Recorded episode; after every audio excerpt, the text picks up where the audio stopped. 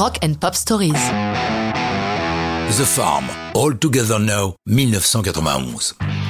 L'histoire de The Farm démarre par une tragédie. Au milieu des années 80, le leader Peter Houghton monte un premier groupe, The Excitements, avec entre autres John Andy McVan. Mais le 1er octobre 86, alors qu'il a seulement 21 ans, suite à une course-poursuite avec la police, McVan est tué. Quelques années après ce terrible événement, Houghton monte un nouveau groupe baptisé The Farm avec de nouveaux musiciens.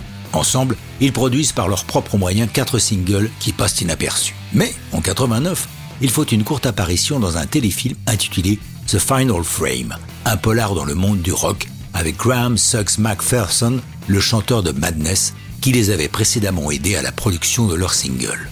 Suite au tournage, Suggs les signe officiellement et leur produit un single, une reprise des Monkeys de 1966, I'm Not Your Stepping Stone.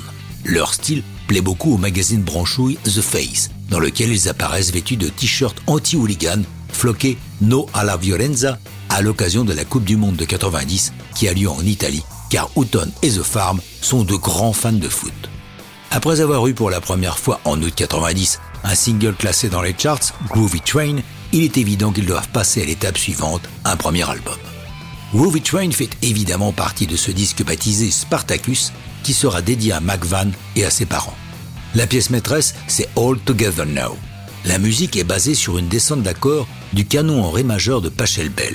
Ce n'est pas la première fois que ce classique du XVIIe siècle est utilisé dans la musique populaire. Son plus célèbre emploi se situant en 68 avec les Aphrodite Child et leur tube colossal Rain and Tears.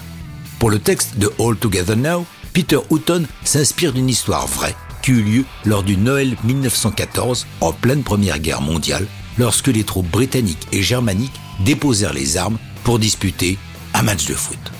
Sorti le 26 novembre 90, All Together Now est le plus gros hit de The Farm, grimpant jusqu'à la quatrième marche du hit anglais.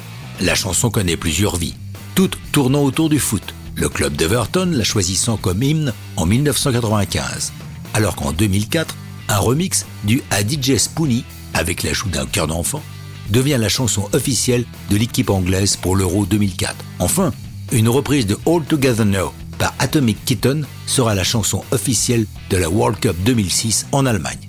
Mais ça, c'est une autre histoire et ce n'est plus du rock'n'roll.